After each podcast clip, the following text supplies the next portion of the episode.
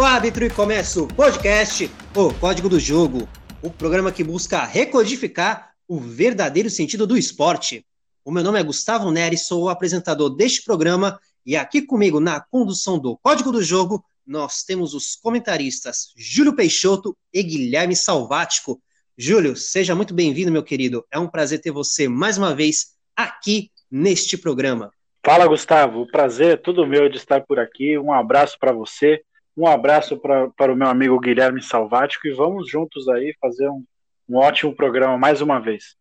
Sal, meu querido, seja muito bem-vindo mais uma vez e manda aí o seu oi para os nossos queridos ouvintes. Salve, Gustavo. Salve, Júlio. Prazer enorme estar aqui com vocês mais uma vez. Um abraço virtual novamente a todos os nossos ouvintes e vamos que vamos. Muito bem, meus caros ouvintes. No programa de hoje, nós vamos ter o quadro O Podcast Escala, que é aquele quadro no qual a gente escolhe um tema e monta uma seleção totalmente de acordo com esse tema. Então, o tema de hoje é capitães, ou seja, é capitão no gol, é capitão na zaga, é capitão na lateral direita, na lateral esquerda, é capitão no meio-campo, é capitão no ataque, é capitão para tudo quanto é lado. Se tem uma coisa que não vai faltar no programa de hoje, é capitão, meus queridos. Então, se preparem aí, que após terminarmos essa escalação, vocês vão ficar de pé e vão aplaudir, porque é uma seleção assim de respeito. Mas, antes de começar o nosso programa, queremos avisar que estamos gravando através de aplicativo por conta da pandemia. Então, queremos pedir desculpas desde já, porque, querendo ou não, podemos ter alguma interferência no áudio, mas faça como código do jogo e fique em casa. E aqui nesse programa, aqui neste quadro, o Júlio é o técnico e o Guilherme Salvático é o coordenador técnico. Tipo o Edu Gaspar do código do jogo. O Sal vai escalando e o Júlio, como é a mente pensante dessa equipe, vai responder algumas perguntas. Então, sem mais delongas, Sal, pode começar montando aí essa linha de defesa que eu tenho certeza que está espetacular. Bom, Gustavo, no gol já vem um grande ídolo e capitão, né? Rogério Ceni do São Paulo, multicampeão pelo clube, Libertadores, três brasileiros, mundial, fez mais de 100 gols, 25 anos de São Paulo, era realmente um líder dentro e fora de campo. Ele que teve uma passagem muito boa, uma das melhores do São Paulo de 2005 a 2008, quando o time é tricampeão brasileiro, quando o time campeão mundial, campeão da Libertadores. E é curioso porque ele é um goleiro e tinha muito mais liderança que muito jogador, não só do São Paulo, mas como de muitos clubes por aí. Ele era um jogador que estava sempre presente, porque o grande diferencial dele era a bola parada, então ele fazia gols, né? Fez mais de 100. Por isso o capitão goleiro é o Rogério Ceni. Bom, e na lateral direita, muito especial, nosso querido Carlos Alberto Torres, capitão da seleção brasileira de 1970, campeão do mundo. E ele foi capitão de um time que tinha simplesmente Pelé, Jairzinho, Tostão, Rivelino, Gerson, entre tantos outros. E esses que eu acabei de citar são camisas 10. E ele ser o capitão desse time representa muito. Ele até faz um gol na final, que o Pelé dá um passe para ele, que é considerado o gol mais brasileiro, que teve de tudo, drible, passe, finalização, enfim. E ele representou esse time, esse gol representou que tudo que ele fez pela seleção e toda a carreira que foi brilhante dele. Então ele era um lateral muito moderno para a época dele, muito intenso, sempre é, muito ofensivo na verdade, né? Sempre chegando perto do gol, sempre participando de jogadas era respeitado por todos, tanto do time quanto de outros times também, e foi uma referência do Brasil e principalmente como capitão. Na zaga, eu coloco Puyol, do Barcelona. Ele é ídolo do clube, jogou 19 anos pelo Barça, 15 no profissional, e desses 15, 9 ele foi capitão, conquistando tudo que foi possível no clube. E mais, ele teve uma uma importância tão grande que essa fase do Barcelona, né, aquele período de 2008, chegada do Pepe Guardiola, tudo mais, é um dos melhores times da história do futebol mundial. E ele ser o capitão desse time é, é um orgulho tanto para ele quanto para quem torce para o Barcelona, quanto para quem gosta de futebol também. Ele não era aquele zagueiro habilidoso, como alguns são atualmente, era um, era um zagueiro muito raçudo, muito competitivo, mas que dava vida com a camisa do Barcelona. Outro zagueiro, que também é rival do time de Puyol, é Sérgio Ramos, do Real Madrid, considerado um dos melhores zagueiros do mundo, um zagueiro que faz muitos gols, até, até então ele tem 92, um zagueiro é coisa pra caramba, ele dá muitas assistências também, ao lado do Messi, são os únicos jogadores que jogaram 15 campeonatos seguidos da La Liga, então precisa respeitar. Ele já está há quatro anos como capitão, né, que era o Casillas, ele acaba pegando a braçadeira, e nesses quatro anos são 10 títulos, e no total ele tem 30 ou mais. Então, é, a liderança dele dentro de campo é. Você pode questionar se ele é um pouco violento ou não, mas como capitão, não tem nem o que discutir. E ele também vive uma das melhores fases do Real Madrid quando ele conquista, junto com o time, três Ligas dos Campeões de forma consecutiva, que forma uma dinastia na Europa. Na lateral esquerda, Felipe Lan, bate a estatura, mas um gigante no futebol. Foi capitão pelo Bayern de Munique e capitão pela seleção da Alemanha e conquista títulos nos dois. Como defensor, um fato muito curioso, ele ficou um ano sem fazer falta, praticamente um ano. E é muito raro a gente ver isso nos dias de hoje, zagueiro, para qualquer posição, na verdade, tirando o goleiro, no caso. É, pelo Bayern de Munique, ele tem 14 títulos como capitão, simplesmente, né? E a seleção alemã, ele foi o jogador mais jovem a assumir essa liderança, a pegar essa braçadeira, com 26 anos. Ele, ele entra como capitão no lugar do Balak, que se machuca em 2010 e ele, e, ele acaba assumindo, na verdade. Ele tem três Copas do Mundo disputadas. Uma ele foi campeão, foi aqui no, aqui no Brasil contra a Argentina. E uma curiosidade muito boa, muito legal de falar, é que nas três Copas ele joga em três posições diferentes. Uma pela lateral esquerda, uma pela direita e uma pelo meio campo. Então, é um jogador muito versátil. Ele dá várias opções é, para o time mesmo, mesmo atuando em uma posição só. Júlio, você que é o técnico, você que é o mentor dessa equipe, eu queria perguntar o caso de um jogador em específico aí nessa linha defensiva, que é o caso do Sérgio Ramos, que é um capitão, é o capitão do Real Madrid, mas também um é um jogador muito violento. Aí eu queria saber, como que um jogador pode ser o líder de uma equipe, sendo que muitas vezes ele prejudica o seu time com a própria expulsão? E outro detalhe, as pessoas associam a, ima a imagem do Sérgio Ramos como um, como um jogador que está mais para o lado violento do que para um líder, mas ainda assim é o capitão do Real Madrid. E só para só para ilustrar um pouco aqui, só para exemplificar um pouco aqui, eu queria citar alguns recordes indisciplinares de Sérgio Ramos. Ele é o jogador com mais cartões vermelhos na história do Campeonato Espanhol, é o jogador com mais cartões vermelhos na história da Liga dos Campeões. É o jogador com mais cartões vermelhos na história do Real Madrid e é o jogador com mais cartões na história da seleção espanhola. Como que um, como que um cara com esse perfil, com, esses dados, consegue ser o capitão do maior time do mundo, Júlio? É, Gustavo, é difícil compreender, né? Mas é, há de se dizer que é isso é nós olhando de fora, né? O, o, né, a violência dele, né? Os atos indisciplinares dele, né? Provavelmente ele deve ser um cara muito querido ali dentro do grupo, né? Muito respeitado, né? Dentro do grupo, né? E ele faz é, valer a voz dele, né?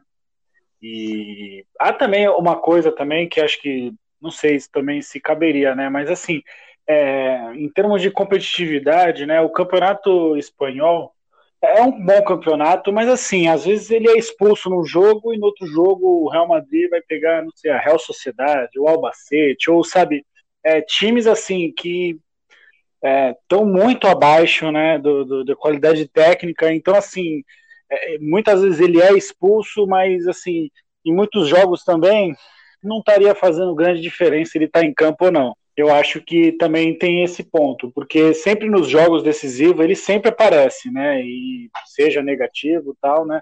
Mas, lógico, é, eu já vi muitos jogos que ele foi expulso assim quando realmente né, as coisas já tinham ido pro brejo e tal.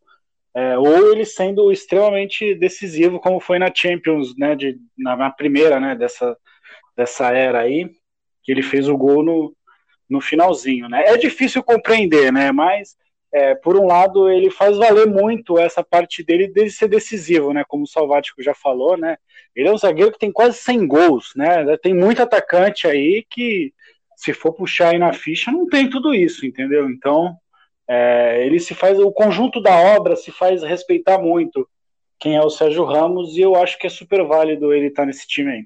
Muito bem, montada a linha defensiva e olha que linha defensiva, hein, meus amigos? E olha que ainda nem montamos metade dessa seleção. Olha só, hein?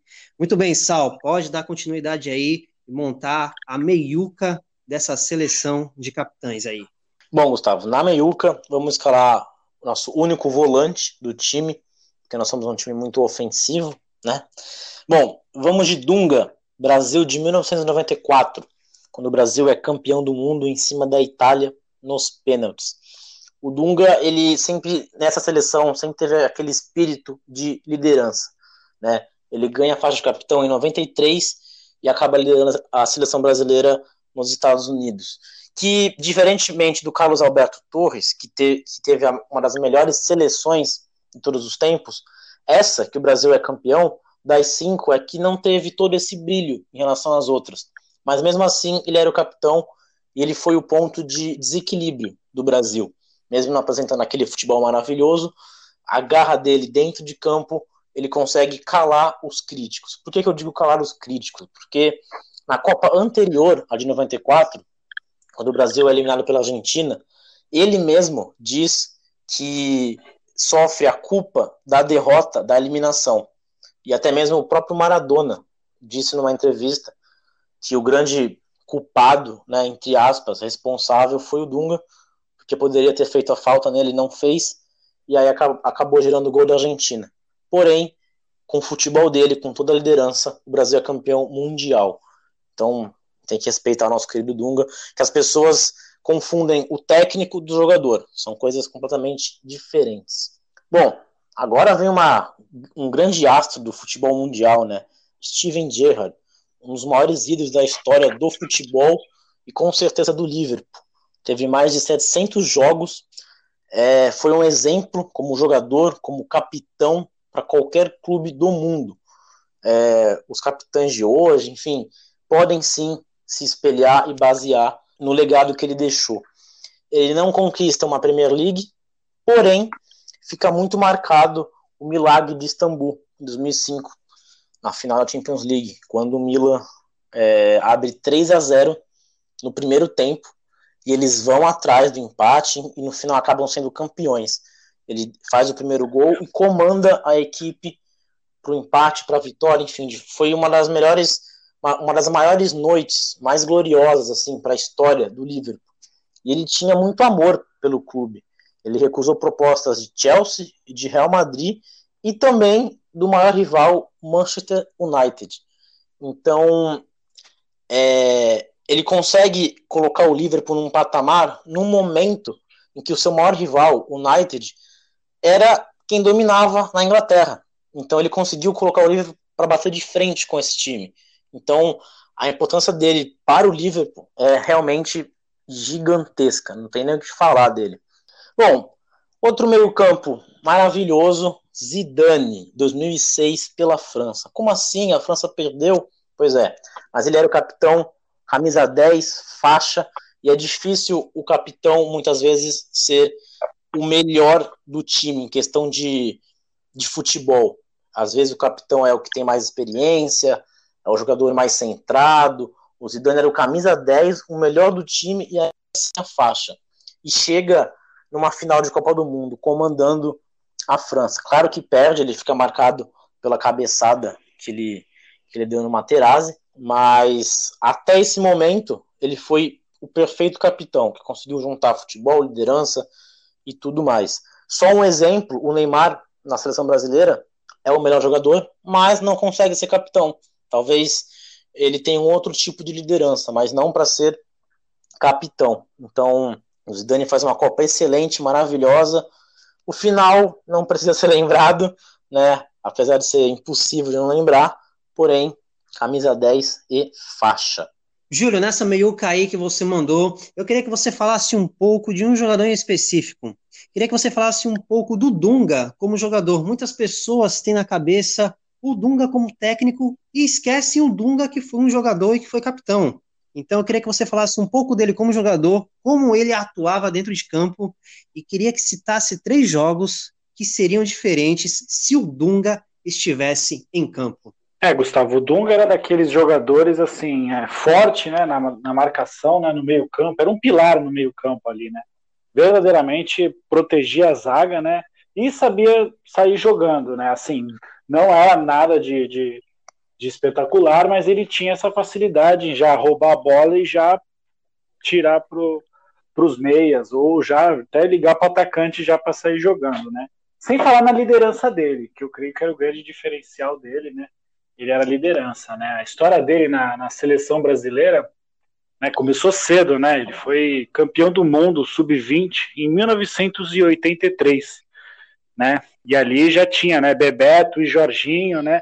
Então assim já era um time com bons jogadores e ali ele já né, demonstrava é, a sua a sua liderança, né? Em 94, né? Você vê, né?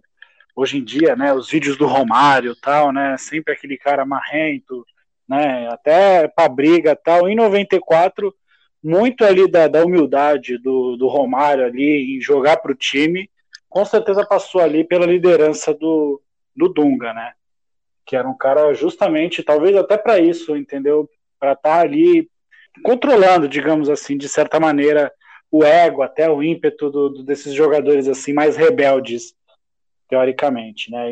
Então, assim, é, é, complicado, assim, tem gente realmente, né, lembra só da passagem dele como técnico, né, e até como técnico teria mal a dizer sobre ele e tal, mas é complicado falar tão mal dele assim, porque, né, ele foi campeão, né, teve títulos com o Brasil, né, levantou a, a taça do mundo, né, então, e, e como técnico também, né? Acabou também depois, né, por, por fazer alguns. Né, a natureza dele, talvez, de ser um cara desse marcador, realmente ele era um cara que não sabia se relacionar muito bem, principalmente com a imprensa, né? Então, é, muita gente acabou pegando birra dele, digamos assim, né? Ficou, né? Porque realmente, de vez em quando, ele dava umas patadas assim, até meio desnecessárias, assim, né?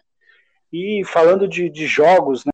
Que ele poderia ter feito diferença, assim, né? De cara, assim, eu lembro, assim, não, tem, não teria um jogo específico, mas na Copa de 2018, né? Com o Neymar ali no, no talo da rebeldia, se jogando toda hora, realmente, se tivesse um Dunga ali, entendeu? Para dar aquela encarcada no vestiário tal, ou até nos bastidores, né? Realmente poderia ser que ele pudesse ajudar, entendeu? Mesmo o Neymar hoje em dia, aparentemente, tendo até uma, como é que eu posso dizer, até uma é, uma habilidade, uma, uma, uma demonstração de poder maior que a do Romário, digamos assim, né, nas suas devidas proporções.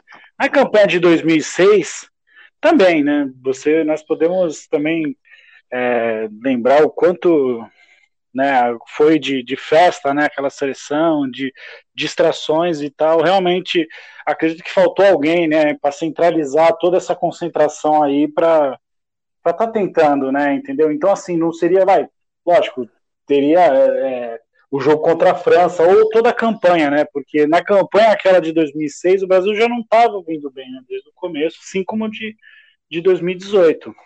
É, Gustavo, outro jogo também, aí eu vou falar só do jogo específico e não da campanha em si, né? Que foi até que o Gustavo, o Salvático comentou em relação a outro jogador que está aqui, que foi o Gerrard, né? Aquele jogo do Milan, né? Contra o, o, Liverpool, todos se lembram que no final do primeiro tempo estava 3 a 0 né? Então, não sei qual foi a conversa no vestiário ali aquele dia, né? Mas para o time voltar e tomar três gols em 15 minutos, entendeu? O papo não deve ter sido dos melhores, entendeu? Em termos de concentração, vamos lá, galera, vamos manter a pegada tal. Então, talvez fosse um jogo ali para ter alguém que fizesse o pessoal entender que Claro que o futebol tem dessas, né, dessas situações, mas é, três gols em 15 minutos numa final de Champions, é, acredito que é, faltou um pouco de concentração, provavelmente muito por conta por já estarem ganhando de 3 a 0 o jogo. Júlio, Isso me faz lembrar de uma partida que você gosta muito. O Palmeiras e Vasco poderia ser outra partida que o Dunga poderia fazer a diferença? É, Gustavo, seria uma, uma partida também interessante, né? Porque também de uma maneira inexplicável, né? Palmeiras estava ganhando e aquele jogo e o time do Vasco mesmo, ou ao contrário, né? Ou podia ser, é que é, não, não, sabemos qual foi o papo do vestiário, né? Mas o vestiário do Vasco também a conversa deve ter sido forte, entendeu? Como o Romário estava em campo, talvez ele tivesse espelhado né, no Dunga e devem ter, entendeu? Porque eles voltaram e, entendeu? Tem esse outro lado, né? Faltou o Dunga, mas também deve ter tido alguém com espírito de Dunga no Vasco para poder fazer essa virada. Muito bem, meus queridos. Agora vamos finalizar essa seleção que olha digna de aplausos. Sal, conclui aí essa seleção que está espetacular. Bom, vamos finalizar essa seleção maravilhosa com três grandes atacantes. O primeiro deles é o Fernandão, do Internacional. Ele fica durante quatro anos no clube, conquista seis títulos. Desses seis, é, destacar dois aqui, que foram a Libertadores e o Mundial de Clubes. Mundial de Clubes que não foi contra qualquer time da Europa, foi contra o Barcelona de Ronaldinho Gaúcho. Então, é, ele ser capitão desse time, a forma com que o Inter ganha, conquista o mundo né, pela primeira vez, assim como conquista a Libertadores também em 2006, é, mostra a importância dele e ele era o capitão. Ele era o matador, o artilheiro e tinha esse espírito de liderança no time do Internacional. Infelizmente, ele faleceu em 2014 no acidente de helicóptero. Porém, o legado dele foi tão grande que até ganha uma estátua no clube do Internacional. Poucos jogadores ganham estátua em seus clubes pelo que fizeram. E ele, por essa liderança, acabou ganhando com todos os méritos possíveis. Bom, agora vou escalar aqui Maradona da Argentina. É, ele que fica muito famoso não, né? Porque ele já era, já tinha muita bola e muito futebol que ele sempre jogou. Mas aquele lance na final da Copa, que ele faz o golzinho de mão, né? Isso fica marcado, é um momento histórico pro, pro futebol mundial. Na, no título de 86, pela Argentina, ele, na própria convocação, na verdade, ele já tinha sido um pouco contestado.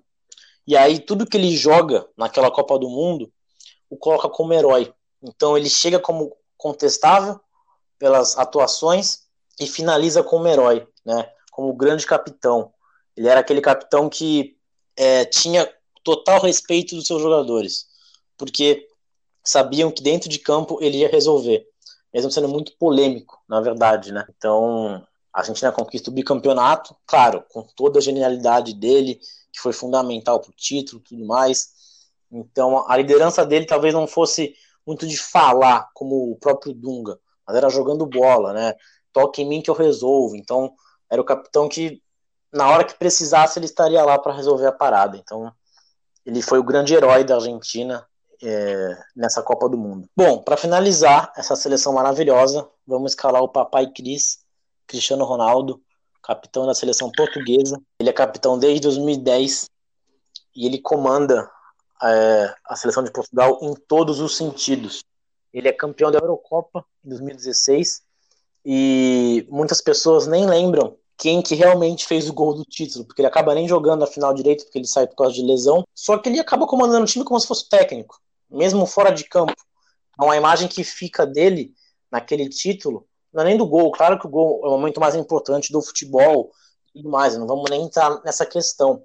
Mas é a liderança que ele teve dentro, né, durante a competição, e quando ele sai machucado, aí todo mundo pensa, ah, ele, ele vai pro vestiário, ele não está mais preocupado, quer pensar só nele, e pelo contrário, ele é um grande capitão, talvez de todos que foram citados, ele seja o que tenha mais espírito de capitão na seleção, né? Todos são grandes jogadores, mas ele, em especial em Portugal, consegue ter uma representatividade muito grande. Então, ele também é um dos grandes capitães e grandes jogadores do futebol mundial. Júlio, o Maradona é o tipo de jogador que muitas vezes é visto mais como personagem do que atleta. Aí eu quero saber, no futebol que é praticado hoje, um atacante, por mais que ele seja um dos melhores do mundo, ele conseguiria ser o capitão de uma seleção, sendo polêmico da mesma forma como Maradona foi? É, Gustavo, é difícil de imaginar que alguém consiga, nos dias de hoje, levar né, a seleção, guiar a seleção né, para, para bons caminhos. O próprio Messi, que é um excelentíssimo jogador, né? Até pela regularidade ele é melhor que o Maradona, ele não consegue é, guiar, né, a seleção, né? O Maradona, ele realmente ele foi alguém que ele mexeu muito assim, né, com, com o espírito do, do argentino, né, pelas suas é, né, pelos seus gols, pelos seus dribles, né? E lembrando, né, que né, nessa Copa de, de 86 é, quatro anos antes teve né, a guerra das, das Maldivas, né, entre Argentina e, e, Reino Unido, né? Então aquele jogo, né, que ele fez o gol de mão, aquele jogo ali para os argentinos ali, com certeza ele virou um herói a partir daquele dia, né? Porque é, ele não só ganhou o jogo, como né, fez ali por meios né, divinos, digamos, que eles consideram, né? Que meteu a mão na bola e fez o gol mas é, a partir dali eu acredito que ele montou, criou a figura, né? Criou, criou-se o herói, né? Porque a Argentina perdeu a guerra. Então, assim, é difícil, porque o Maradona é, é complicado, é quase uma instituição, né? Se for ver bem, né? Ele tem até igreja, né? Na, na, na Argentina, né? O pessoal pensa, o pessoal cultua lá, né? Faz culto e ele é o Deus. Então, é difícil, entendeu? Mas muito pela atitude. Porém, né? É, se for ver pela regularidade, né?